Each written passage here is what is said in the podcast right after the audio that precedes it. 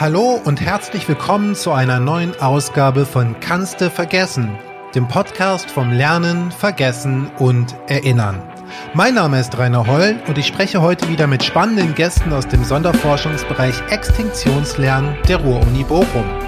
Wie immer bieten wir euch spannende Erkenntnisse aus der Forschung, es gibt Einblicke hinter die Kulissen des wissenschaftlichen Alltags und obendrauf ein bisschen Slam Poetry von mir. Viel Spaß mit der heutigen Folge.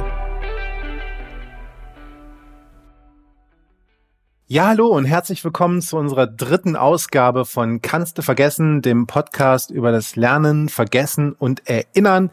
Mein Name ist Rainer Holl. Ich sitze hier wieder in der Ruhr-Uni Bochum in einem wunderschönen Büro mit Ausblick auf das Ruhrgebiet. Es ist fantastisch. Ich habe zwei wunderbare Gäste heute bei mir, Erhan Gensch und Marie-Christine Fellner es ist einfach total geil, dass wir wieder aufzeichnen können. Tatsächlich, wir nehmen immer zwei Folgen am Stück auf und äh, die erste Aufnahme ist jetzt schon fünf Monate her und seitdem ist wahnsinnig viel passiert. Äh, zum Beispiel haben wir auch einen neuen Namen, äh, beziehungsweise überhaupt einen Namen. Ich weiß nicht, wem es aufgefallen ist. Bei unserer ersten Aufzeichnung habe ich äh, noch äh, vermieden zu sagen, wie der Podcast heißt. Ich habe immer nur gesagt, wir sind im Podcast. Nein, wir heißen jetzt kannst du vergessen. Wir haben einen richtig geilen Titel und zwei fantastische Gäste heute wieder aus dem Sonderforschungsbereich 1280. Es geht wieder um das Extinktionslernen. Äh, bei mir ist Erhan Gensch und Marie-Christine Fellner. Ihr kennt euch, oder? Ja, natürlich. Ja. Ihr habt beide hier gesessen. Also wir haben in der Nähe gesessen. Also ich saß hier nebenan äh, und Marie eigentlich auch ein paar Meter weiter auf der anderen Seite. Das ist aber schon ein bisschen so ein kleines Wiedersehen heute, weil ähm, ich fange mit dir an, Erhan. Du genau. bist, äh, hast ja äh, studiert Psychologie an der Universität in Mannheim. Du warst am Max-Planck-Institut für Hirnforschung in Frankfurt. Hast ähm, hier dann tatsächlich sehr lange, seit 2012 als wissenschaftlicher Mitarbeiter gearbeitet. Ähm, warst auch für einen Forschungsaufenthalt in Albuquerque in New Mexico, worum ich dich sehr beneide. Okay. Ähm, und bist jetzt aber weg. Du bist jetzt am IFADO in äh, Dortmund. Das ist das Leibniz-Institut für Arbeitsforschung. Genau. Also du bist gar nicht mehr hier im, im Ruhrgebiet, äh, in, in Bochum genau. ansässig. Genau, ich sitze nicht mehr hier. Ich sitze, äh, ja, weiß ich nicht, Luftlinie 15 Kilometer weiter weg. Okay und arbeite an sich eigentlich an den gleichen Sachen weiter, die ich auch schon, an denen ich schon vorher gearbeitet habe und auch koll kollaboriere weiterhin mit Kollegen, die, wo ich auch schon vorher kollaboriert habe. Das ist ein bisschen der Vorteil wahrscheinlich vom Ruhrgebiet. Es bleibt alles Fall. in der Familie und sehr nah beieinander. Genau. Hier. genau. Ähm, Marie-Christine Fellner, du hast Psychologie in Regensburg und Konstanz studiert, sogar sehr gut, summa cum laude promoviert. Ich weiß, muss man das immer sagen, wenn man das, ich finde, das kann man aber mal sagen, wenn jemand wirklich gut promoviert hat. Äh, du bist seit 2015 Postdoc-Researcher hier an der RUB beschäftigt sich auch mit dem Extinktionslernen, bist im SFB 1280. Äh, und dein CV ist ein bisschen äh, intimidating als äh, Laie, der ich bin. Da steht, I use multimodal approach, EEG, MEG, simultaneous EEG, FMRE, EEG, TMS, e, IEEG und Single Unit Recordings to study human memory. Ja. Da, ja. da ist man erstmal beeindruckt. Äh, und darum soll es heute auch ein bisschen gehen, um, äh, also wir werden ein bisschen besser verstehen, wofür diese Begriffe stehen und mit welcher krassen Technik ihr arbeitet. Aber hinter diesen krassen Technik, Technologien stehen letztlich ja auch ähm, Fragen, einfache Fragen, die uns alle wahrscheinlich umtreiben. Und darüber möchte ich heute äh, mit euch sprechen, auch über Intelligenz, was das ist, wie man sie nachweisen kann, über bildgebende Verfahren und ich glaube, wir lernen sogar, was für ein Format eine Erinnerung hat. Ähm, und damit sind wir direkt bei dir, Marie. Du hast nicht nur in Regensburg studiert übrigens, du bist, glaube ich, auch eine echte Fränkin oder Oberpfälzerin. Gar Niederbayerin. Niederbayer. es ist sehr kompliziert. Ich glaube, äh, die bayerische Zusammensetzung äh, zu verstehen der, der Volksgruppen da und der Dialekte ist noch schwieriger als das Gehirn. Es ist nicht ganz einfach. Also ja. der, vor allem der Niederbayer mag eigentlich den Ober, also das Niederbayern und Oberpfalz, das ist so der ja, Konflikt. Ein bisschen wie Schalke und Dortmund vielleicht sogar. ähm, ah, egal, die, äh, im, im, in der Wissenschaft ist ja meistens sowieso Englisch die Verkehrssprache. Da sind doch deine meisten Paper drin verfasst, habe ich gesehen, die teilweise richtig häufig zitiert werden, konnte man bei Google Scholar sehen. Hat vielleicht auch was damit zu tun, dass dein Forschungsthema ähm, ja, also das, das triggert einig. Also bei mir allein die Frage, welches Format hat eigentlich eine Erinnerung? Wie sieht eigentlich eine Erinnerung im Gehirn aus? Ist schon mal eine super krass. Man denkt vielleicht sogar banale Frage, die aber anscheinend ja immer noch nicht geklärt ist. Was ist denn genau eine Erinnerung eigentlich? Also es ist furchtbar schwierig genau festzustellen, was, also wenn man rein subjektiv versucht, sich vorzustellen, irgendwie naja, es gibt ja nicht mehr so viele Partys, aber so mhm. vielleicht eher so mein Geburtstag im vorletzten Jahr. Wer war da alle da an Gäste? Was gab's zu essen? Und ich versuche so richtig ein Bild davon hervorzuholen. Mhm. Das ist natürlich jetzt nur mein subjektiver Eindruck. Man kriegt eher vielleicht so eine dunkle, verschwommene Sache. Oder die Frage ist, was sind jetzt wirklich die Dinge, an die ich mich konkret erinnern kann, die wirklich passiert sind? Und welche Sachen, es ist halt einfach so, ja, ich weiß, ich habe irgendwie bei mir in der Wohnung Leute zum Essen eingeladen und ich weiß, wie meine Wohnung generell aussieht, aber eigentlich habe ich keine Ahnung, wo genau jetzt so ein grobes Bild der Gast saß, genau. Ja. Das heißt, was erinnere ich denn eigentlich wirklich? Das wird relativ schnell, so subjektiv sehr, sehr schwierig. Und dann, wenn einen dann interessiert, also natürlich interessiert mich nicht nur die subjektive Seite, sondern eben auch, wie schafft das Gehirn irgendwie Erinnerungen zu formen. Ja. Und im Prinzip auf den Weg bin ich auf diese Frage auch gestoßen, was ist das Format von Erinnerungen? Weil erst mit meiner Doktorarbeit ging es darum, was sind so die Prozesse, die im Gehirn ablaufen, wenn wir uns was merken. Also im Prinzip, welche Gehirnaktivität sagt voraus, ob ich mir jetzt zum Beispiel ein gezeigtes Wort merke und mhm. später daran erinnern kann oder nicht. Das heißt jetzt eher so der Marker, was sagt es voraus. Aber wenn man dann weitergeht, ist dann, was von dem Wort oder was von irgendeinem Bild merke ich mir denn überhaupt? Also wenn ich dann weiter versuche zu verstehen, wie das Gehirn irgendwas einspeichert, mhm. sollte man vielleicht wissen auch, nach was suche ich denn überhaupt? Was wird ja, man, überhaupt eingespeichert? Man denkt ja irgendwie so, wenn man in Computerformaten weiterdenkt, dann denkt man ja wahrscheinlich, das ist wie so eine Videodatei oder eine Audiodatei, die man abspielen kann. Aber das ist es wahrscheinlich nicht, ne? Tatsächlich ist es ein ganz gutes Stichwort, weil ich meine, ich glaube, so früher, früher war es die Dampflok und jetzt ist natürlich das Gehirn erst war es ein Computer und jetzt ist es natürlich irgendein Artificial Machine Learning Intelligent Algorithmus neuerdings. Ja. Aber so ein wenig die Überlegung kommt schon aus der Richtung, dass man sich irgendwie denkt, eben so eine Bilddatei, die kann man ja auch besser abspeichern, wenn man sie irgendwie komprimiert. Das heißt, irgendwie ist auch naheliegend, dass das Gedächtnis kann, also scheinbar können wir uns wirklich komplett unlimitiert alles merken.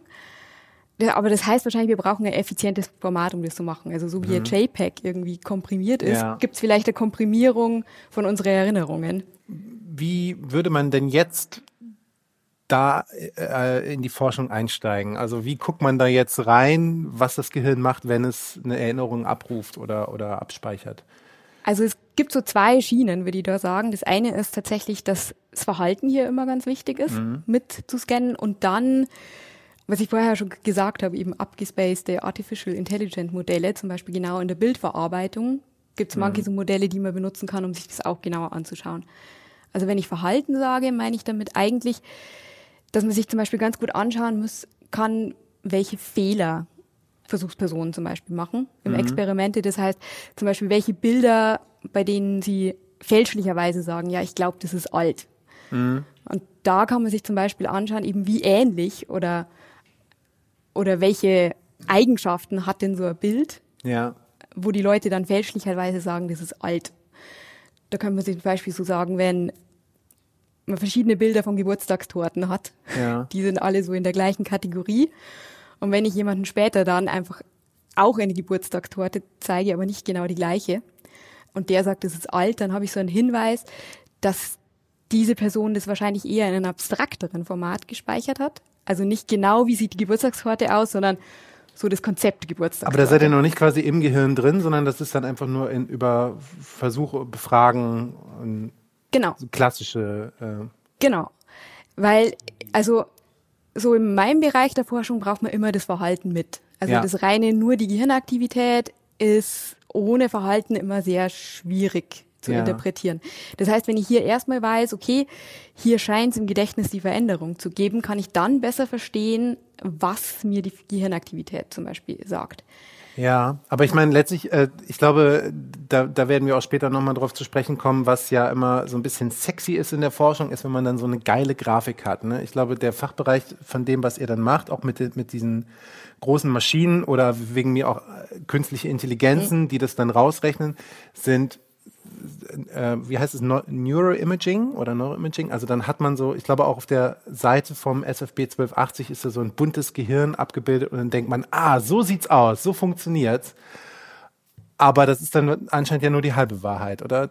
Also das macht sich gut in, eine, in einem Magazin, aber wenn man dahinter nicht irgendwie den Menschen sieht, ist es auch also ich glaube, man muss ehrlicherweise sagen, ich glaube auch so wie wir beide hier, hier sitzen, freuen wir uns schon über schöne schöne, geile Hirnabbildungen. Wenn es ja. möglichst bunt und möglichst cool aussieht. Aber die, die Wahrheit ist, dass eigentlich, also in, in all diesen Bildern steckt unfassbar viel Vorarbeit drin, mhm. unglaublich viel Analyse. Und sie werden auch nur interpretierbar, indem dass man eben das Verhalten oder andere Maße mit dazu nimmt. Das heißt, es ist weniger so, wenn man eine Röntgenaufnahme hat von Schädelbasisbruch, dann ist das das Bild, das man sagt, was da los ist. Ja. Ähm, aber es ist nicht so, dass wir ähm, die Person jetzt ins FMRT stecken und dann haben wir da ein buntes Bild und dann können wir gleich sagen, ja, so sieht's aus. Mhm. Ähm, das heißt, es wird immer erst interpretierbar, wenn wir wissen, was hat die Person damit dabei gemacht oder eben zum Beispiel ähm, wie eben erinnert sich die Person gerade falsch an etwas. Mhm oder hat sie das gerade richtig eingespeichert? Und dann geht's ja weiter eigentlich, dass jetzt zum Beispiel in meiner Forschung interessiert mich, ich schaue mir eigentlich hauptsächlich an, wie so Muster an Gehirnaktivität, wie man die nutzen kann, um zum Beispiel ein wenig rauszufinden, was die Person tatsächlich gerade an Gedächtnisinhalt mhm. abspeichert oder eben abruft. Also im Prinzip so ein bisschen in die Richtung wie das berühmte Mindreading. Und da arbeitet ihr doch auch mit, mit speziellen Patientinnen und Patienten zusammen, die quasi so eine Standleitung schon ins Gehirn haben. Habe ich das richtig verstanden? Standleitung ist gut. ähm, ja, genau. Also ich mache verschiedene Methoden und eine Methode ist, also alle Forschung eben am Menschen ist, muss natürlich nicht invasiv sein. ja. Natürlich. Äh, Im besten Fall. Naja. Gibt, also genau. ich habe gehört, im SFB gibt's auch äh, teilweise invasive Experimente, aber. Ja, ja gut, oder dass mal Schmerz ist, aber es, ja. die Versuchsperson sollte wieder genauso normal gesund wieder rausgehen. ja. Und ähm, eigentlich würde man natürlich am liebsten direkt Hirnaktivität im Gehirn aufzeichnen. Ja. Das in Tieren kann man das natürlich machen, dass man Elektroden implantiert, aber in so einer menschlichen Versuchsperson sollte man das möglichst nicht machen. Aber es gibt ein es gibt hier ein kleines Loophole und das mhm. sind Epilepsiepatienten, die zur Diagnostik kommen die eben für längere Zeit, das sind meistens so ein, zwei Wochen, mhm. Elektroden direkt ins Gehirn implantiert, um eben festzustellen, wo der Herd der Epilepsie sitzt. Mhm. Das heißt, diese Patienten sind dann zwei Wochen im Krankenhaus, haben diese Elektroden direkt implantiert. Also es sieht auch schon ganz abgefahren aus, weil das ist wirklich wie so ähm, meistens sind das eher wie so Stecknadeln, ja. könnte man sagen. Die stecken im Kopf so drin. Ja. Ähm, ich glaube, sowas habe ich schon mal gesehen. Kommen dann hier oben so raus. Ja. Hinten am Kopf gehen dann die Kabel so weiter. Ja. ähm, und dann sneakst du dich rein und sagst, darf ich auch mal mit reingucken? Genau, dann sage ich, ähm, lieber Patient, du sitzt hier sowieso im Krankenhaus oh rum Gott. und dir ist wahrscheinlich eher langweilig. Willst du vielleicht in meinem Gedächtnisexperiment okay. mitmachen? Cool. Und dann sind die auch gerne bereit oft und willig? Meistens, ja. Also es gibt auch manchmal, ich meine, es ist oft natürlich auch nicht so unbedingt die einfachste Situation, ja. aber die meisten finden es eigentlich ganz interessant und machen auch ganz gern mit. Okay. Äh, wir kommen da, glaube ich, später nochmal drauf zu sprechen. Du hast gerade aber von dem ganzheitlichen äh, Blick erzählt und dass eben äh, diese Bilder reichen nicht aus. Du musst immer, das haben wir jetzt irgendwie in vielen Gesprächen, die ich mit Leuten am SFB 1280 hatte, äh, klang es immer wieder durch. Das, das Gespräch und die tatsächliche Krankheitsgeschichte oder die Geschichte der Person des Patienten ist immer genauso wichtig wie quasi äh, eure Forschungsergebnisse oder das geht Hand in Hand. Und der ganzheitliche Blick bringt mich so ein bisschen auch zu dir, Erhan, weil man äh, gesagt hat, der Erhan, der ist eigentlich, der ist ein Netzwerkanalyst. Der sieht so das, das große Netzwerk sich an. Der hat so the big picture. Und äh, auf deiner Webseite steht, du beschäftigst dich mit neuronalen Grundlagen von höheren kognitiven Fähigkeiten. Man mhm. könnte jetzt also sagen, wie sieht das Gehirn von jemandem aus, der die besonders schlau ist. So, das, das klingt erstmal nach einer altbackenen Annahme, ne? So schwere, also bist du schlau, hast ein schweres Gehirn. Aber so einfach ist es jetzt nicht. Ne? Also was guckst kommt, du dir genau an? Kommt ganz drauf an.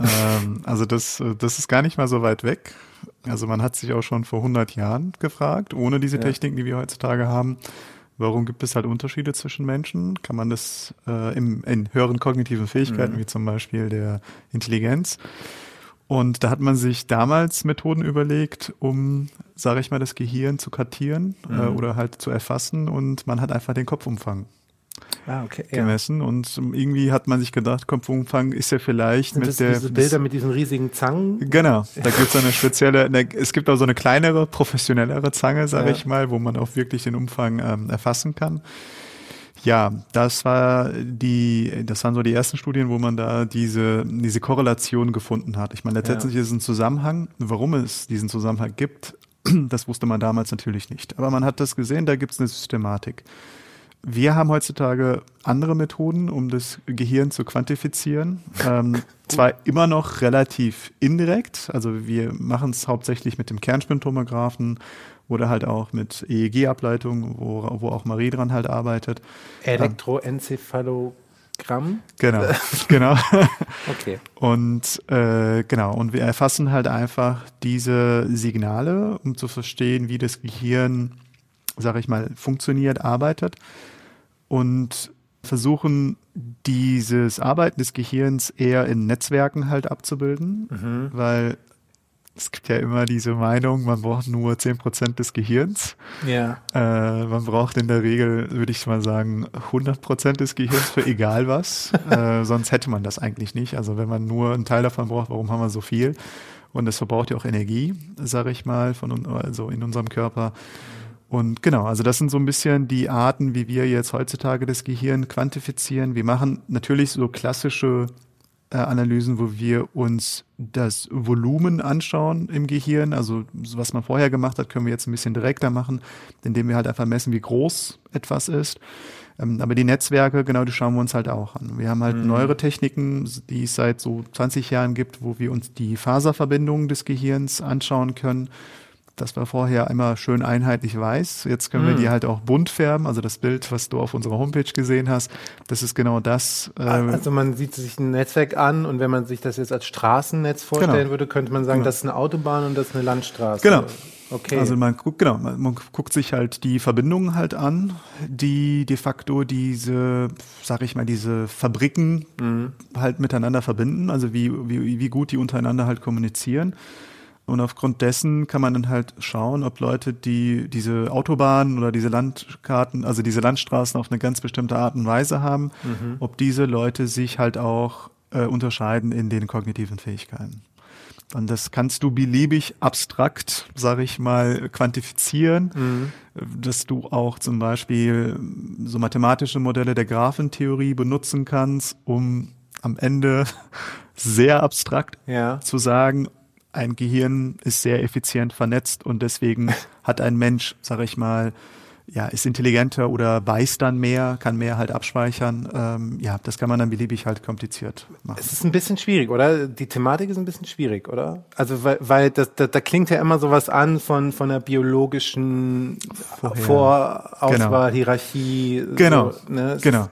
Also das, das, das schwingt immer mit. Ja. Ähm, das hat auch ein paar historische Gründe, ja. weil gewisse Forscher in dem Bereich äh, manchmal es äh, gewisse Aspekte anders interpretiert mhm. haben als andere Forscher. Aber in der Regel, ja, also das ist halt so, dass gewisse Zusammenhänge es gibt, aber warum mhm. es diese Zusammenhänge gibt, das weiß man halt de facto halt einfach nicht. Wie definierst du denn da irgendwie oder ihr, was Intelligenz ist oder höhere kognitive Fähigkeiten? Da gibt es auch diese Big Five oder ist das was? Big Five ist die Persönlichkeit. Ja, okay. Und bei der Intelligenz, ähm, da kann ich halt einfach äh, von einem sehr netten Kollegen, bei dem ich auch war, ja. äh, was du auch gerade gemeint hattest, Rex Young in Albuquerque. Die haben jetzt, glaube ich, ein, vor kurzem so einen Übersichtsartikel rausgebracht. Intelligenz ist halt einfach, dass man schnell und akkurat ist. Das ist eine sehr, sehr einfache, mhm. ähm, sage ich mal, Definition. Du kannst egal welche Aufgabe mhm. wir nehmen, sei es jetzt eine Gedächtnisaufgabe oder eine Aufgabe, wo man sehr schnell gewisse Sachen hintereinander äh, erledigen muss oder wo man halt abstrakt ein Problem lösen muss. Es ist in der Regel halt so, dass es Menschen halt gibt, die ein bisschen schneller und effizienter und akkurater diese Aufgaben bearbeiten können als andere Menschen. Und das ist de facto, kann man halt im Großen und Ganzen sagen, halt die Intelligenz. Das ist, wie gesagt, Unterschiede gibt zwischen Menschen in dieser Bearbeitungsgeschwindigkeit oder Verarbeitungsgeschwindigkeit. Und deswegen schaut man auch vor allem sich auch diese Unterschiede halt an. Aber müsst ihr, also ihr müsst die Leute vorher auch testen, oder? Genau. Damit ihr wisst, der ja. ist auf diesem genau. gewissen Absolut. Level. Und genau. Hast du den auch gemacht, den Test? Äh, den Te also es gibt halt viele unterschiedliche Tests ja. und das Problem ist halt, viele Tests haben ähnliche Aufgaben. Das heißt, wenn ich jetzt einen Test mir anschaue, mir die Aufgaben ansehe, mhm. Dann weiß man in der Regel schon so ein bisschen, worauf man halt hinaus möchte. Und das, dann finde ich immer, okay, ich kann es dann machen, aber dann weiß ich halt nicht, wie viel ja da drin ist, dass ich schon so ein bisschen kenne, wie die Aufgaben aufgebaut sind und wie viel dann wirklich, sage ich mal, da an Hirnschmalz sich reinsteckt, mhm. um diese Aufgabe halt zu lösen. Das ist irgendwie alles, also so ein bisschen unterscheiden sich äh, eure Themen, aber man sieht auch sehr viele Parallelen, nämlich dass es ja irgendwie äh, auch um Kommunikationswege im Kopf geht. Also wir reden hier auch immer über das Extinktionslernen. Extinktion heißt ja so, es ist gewisse Dinge lernt äh, der Körper, kann man ja schon fast sagen, oder die Systeme in unserem Körper. Und dann müssen die ja, äh, können die auch umprogrammiert werden. Ähm, oder das ist ja dann das Verlernen und Neulernen. Wo ist denn zum Beispiel bei dir jetzt, ähm, Marie, die Extinktion? Oder wo findet das statt bei den Patienten? Oder was müssen die dann neu lernen? Oder die Umprogrammierung? Ähm, genau, also ich mache mein in meinem Extinktionsprojekt eigentlich ein relativ klassisches äh, Lernparadigma. Das heißt, die Leute kriegen bei mir, entweder wenn es gesunde mhm. Probanden sind, kriegen sie einen kleinen Elektroschock, der so ein bisschen schmerzhaft ist, aber mhm. jetzt auch nicht weiter schlimm. Die äh, Epilepsie-Patienten, da wäre es natürlich im Krankenhausbett noch ein bisschen äh, schwieriger, die tatsächlich nur, nur einen Elektroschock zu verpassen. Ach, die Armen. Das heißt, die äh, kriegen so aus unangenehmem Reiz ähm, so einen Schrei, der aber auch relativ unangenehm ist. Ja. Und lernen dann eben Assoziationen, also kriegen Bilder gezeigt und manche von denen sind eben jeweils entweder mit dem Elektroschock oder in dem Fall der Epilepsie-Patienten mit dem Schrei gepaart und lernen erstmal diese negative Assoziation. Und da schaue ich erstmal, wie verändert sich eben, wenn es jetzt ums Format der Erinnerung geht, kann ich, finde ich Hirnaktivität, die eben das voraussagt, dass die eben genau lernen, dass diese Reize jetzt ach, das, unangenehm das sind. Das ist das, was ihr Furchtreiz nennt, ne? Also ja. das, oder? Ist mhm. das die Erinnerung quasi, ach, äh, dieser, also das mit der Schmerz quasi mit einem Trigger gekoppelt ist und äh, das ist quasi die Erinnerung, die dann abgespeichert genau. wurde. Ah. Und so ein bisschen so die Analysestrategie, die aber in ganz viele andere Experimente auch gerade viel benutzt ist, ist, ich versuche quasi sowas wie diese Angst, Furcht ähm, im Gehirn dadurch zu analysieren, dass die Idee wäre, wenn ich verschiedene, also ich habe in meinem Experiment es sind lustigerweise immer so Küchengeräte, das heißt, ich habe irgendwie einen Toaster und einen Ofen und eine Kaffeemaschine. Und zum Beispiel der Toaster und der Ofen sind eben immer mit diesem Schrei gepaart.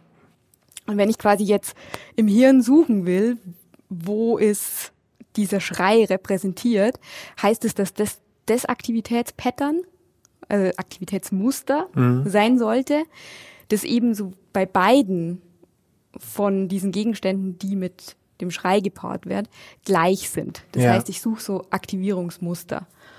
Und dann interessiert mich eben, das kann ich erstmal finden, dass es tatsächlich funktioniert. Also ist ja auch nicht gesagt, aber mhm. ich finde quasi und tatsächlich auch in einer Region, die klassischerweise eben genau mit dieser Furchtkonditionierung in Verbindung gebracht wird, also die Amygdala, wo ich eben direkt in den Epilepsiepatienten direkt aus der Amygdala die Daten habe. Krass, ja. Und finde eben da, dass eben alle Reize, die mit so einem unangenehmen Reiz gepaart wird, ein ähnlicheres Aktivierungspattern da haben.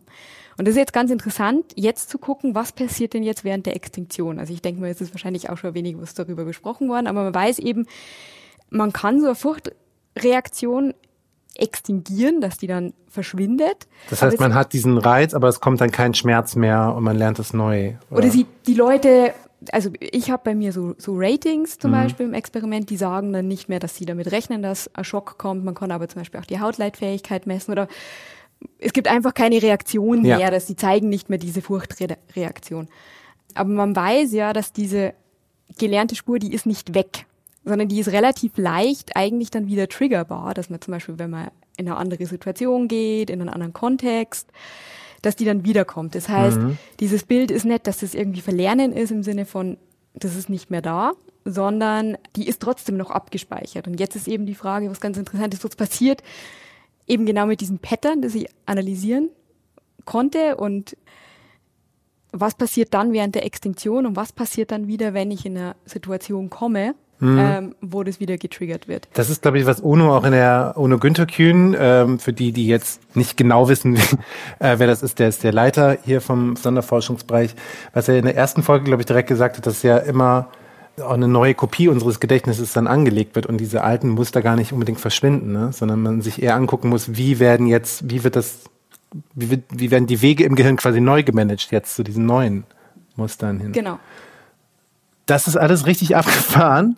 Ähm, ich ich stelle mir das so ein bisschen so ein bisschen bisschen vor wie ein, äh, ich wollte jetzt nicht den Namen sagen, aber wie, der, wie so ein großer Online-Händler, den wir, glaube ich, alle kennen aus dem Internet. Die haben ja auch Lager, wo quasi gar nicht unbedingt immer so ein vorgefertigtes Muster äh, erkennbar ist, wo Produkte liegen, sondern das ist irgendwie so, das hat sich dann irgendwie so äh, die Produkte liegen in dem Lager so rum, dass man halt schnell irgendwie an die Produkte rankommt, die relativ häufig bestellt werden und es entwickeln sich quasi so intelligente, also so ein intelligentes System, was aber, wenn man von außen drauf guckt, erstmal gar nicht so viel Sinn macht. Das war jetzt unkompliziert erklärt, äh, wie dieser Online-Händler arbeitet. Aber ist das Gehirn vielleicht auch so? Ich habe mal, ich habe das mal durch Zufall letzte Woche ähm, habe ich ein YouTube-Video gesehen, wo wo Marvin Minsky gesprochen hat. Ich weiß, ob der euch ein Begriff ist. Der hat eigentlich über künstliche Intelligenzen geforscht und der hat mal ein Buch geschrieben, das heißt Mentopolis, wo er meinte, Intelligenz ist einfach wir haben ganz viele einfache Agenten in unserem Gehirn, die sehr viele einfache Aufgaben erledigen, aber je besser sie das machen können, desto intelligenter sind wir.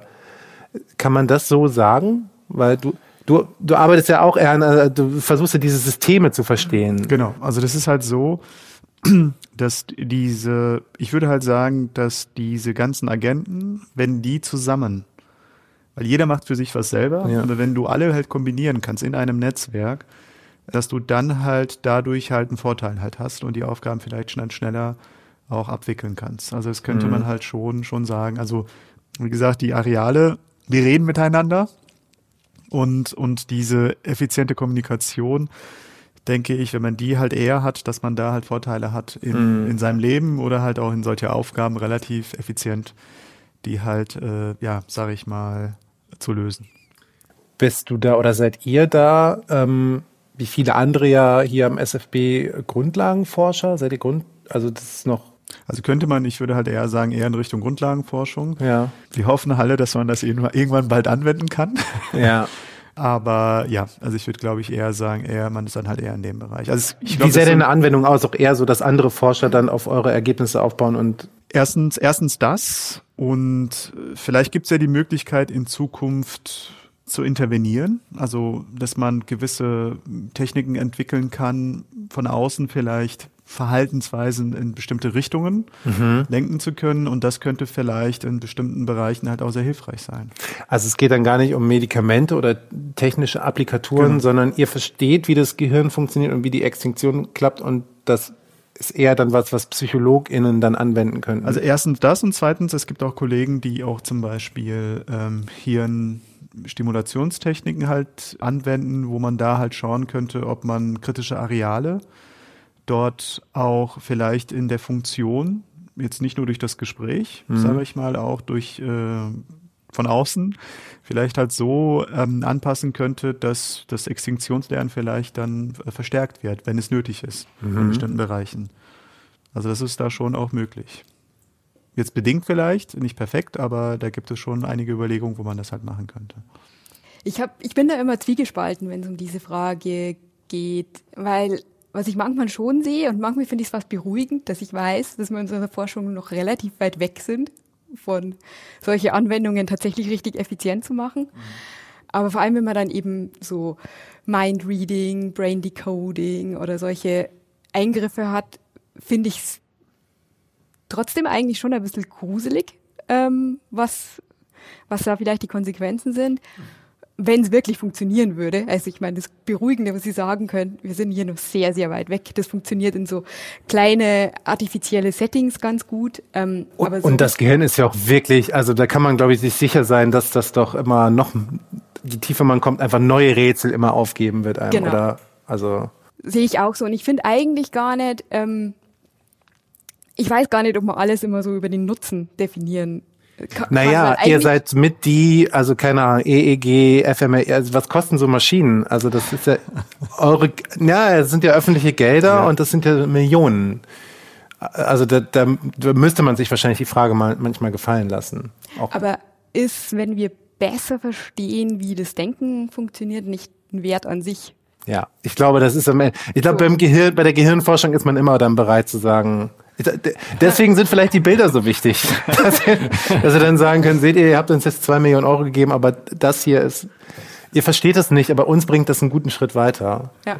Und ich denke, eine andere Sache, die man auch nicht vergessen darf, wenn wir, also, wenn wir mit den teuren Maschinen irgendwie besser verstehen, wie es Denken an sich funktioniert, mhm. haben wir vielleicht manchmal sogar auch ein Handle, eine Möglichkeit, ähm, auf Verhaltenswege manche mhm. Dinge ähm, zu verändern. Weil wenn man jetzt kein Dualist ist, wird man davon ausgehen, dass jede Erfahrung unser Hirn ja auch immer verändert. Ja. Und das verändert wieder unser Denken und unser Verhalten. Und wenn wir jetzt besser verstehen, wie bestimmte Erlebnisse unser Gehirn verändern und was wirklich zu langen Folgen führt, dann braucht man vielleicht gar nicht unbedingt die große fancy Hirnstimulationsmaschine, sondern dann können wir auf anderen Wege vielleicht auch feststellen, wie wir einfach unser tägliches Leben, ob das jetzt Therapie ist oder einfach wie wir unsere Kinder erziehen, von ganz klein bis ganz groß vielleicht verändern müssen, mhm. ähm, um eben dann doch wieder einen Nutzen von denen zu haben. Einfach ja. nur, dass wir lernen, uns selber besser zu verstehen. Ja, und dann kommt ja auch, wenn man jetzt wirklich eine Kosten-Nutzen-Rechnung macht, so dann kommt das ja über andere Wege wieder rein. Aber dann ist es ja, das finde ich eigentlich ein schönes Schlusswort, so diese, diese große Vision vielleicht nicht, äh, also keine Ahnung, ihr, ihr macht Grundlagenforschung, ihr habt krasse Experimente mit teuren Maschinen, aber dass man nie vergisst, wofür man das macht. So, dass der, ja, das menschliche Denken und Fühlen und Verhalten äh, besser zu verstehen. Was jetzt zu Corona-Zeiten wahrscheinlich eh schwierig, wir hatten es im Vorgespräch eben, ist wahrscheinlich jetzt sowieso schwierig, ihr könnt wahrscheinlich jetzt gar nicht so viel mit äh, ProbandInnen arbeiten, oder? Also hoffentlich bald wieder. Okay. also formal ab dieser Woche wieder, ähm, aber jetzt natürlich eher im, im, im reduzierten Format. Ja. Ähm, weil, wie gesagt, die ganzen Hygienemaßnahmen auch natürlich nicht so umzusetzen sind, wie, wie, wie wir es gewohnt sind, wie wir halt Versuchspersonen erheben können. Ähm, aber ich denke, so langsam läuft es wieder halt. Okay. Ich wünsche euch auf jeden Fall dabei ganz viel Erfolg. Auch dir mit den, die, die PatientInnen im, im Krankenhaus, die äh, Epilepsie-Patienten, die kannst du jetzt auch äh, besuchen, oder? Das geht tatsächlich wieder. Also es war zwischenzeitlich auch mal gesperrt, aber das ist sowieso, diese Patientenmessungen, die laufen immer relativ langsam. Da hat man dann vielleicht mal so einen Patienten pro Monat. Das heißt, es ist so ein äh, stetiger Fluss. Ich wünsche euch ganz viel Erfolg auf jeden Fall mit euren Forschungen. Ich äh, bin euch sehr dankbar dafür, dass ihr euch Zeit genommen habt, heute herzukommen und ein bisschen Einblick in eure Arbeit zu geben. Und ähm, ja, ich wünsche euch alles Gute, viel Erfolg. Ihr hört jetzt am Ende der Folge nochmal äh, meine poetische Zusammenfassung, was ganz spannend wird dieses Mal. Ich werde mich äh, bemühen, ähm, es sehr gut zu machen. Und äh, wir hören uns dann nächsten Monat wieder äh, im April. Und zwar mit Professor Dr. Harald Engler und Dr. Franziska Labrenz. Das wird auch ein sehr tolles Gespräch. Ich freue mich, wenn ihr wieder einschaltet. Ich danke euch, dass ihr hier wart. Macht's gut. Dankeschön. Danke. Was ist Intelligenz? Hm. Intelligenz, das ist Schnelligkeit, gepaart mit Akkuratesse. Und wie Intelligenz sich in unserem Hirn zeigt, war heute für uns von Interesse. Führt die Struktur von Dendriten innerhalb der Areale zu feststellbaren Unterschieden in unserem Verhalten? Hm. Dazu muss man die Netzwerke genauestens studieren, quantifizieren und analysieren, beim Extrem abstrahieren, den Faden verlieren, ihn dann wieder finden und neu kombinieren, Volumen und Netzwerke kartografieren und das alles jetzt sogar in Farbe und bunt. Wie geil ist das denn? Ha, aber egal, wie fit du auch am EEG bist, ob du Master of Arts im FMRI bist, egal wie viel Geld du in Technologie steckst, bringt es doch alles nichts, wenn du nicht mit den Menschen sprichst. Wenn du detailreiche Bilder von Cortexen schießt, aber dabei den größeren Kontext vergisst. Vergessen.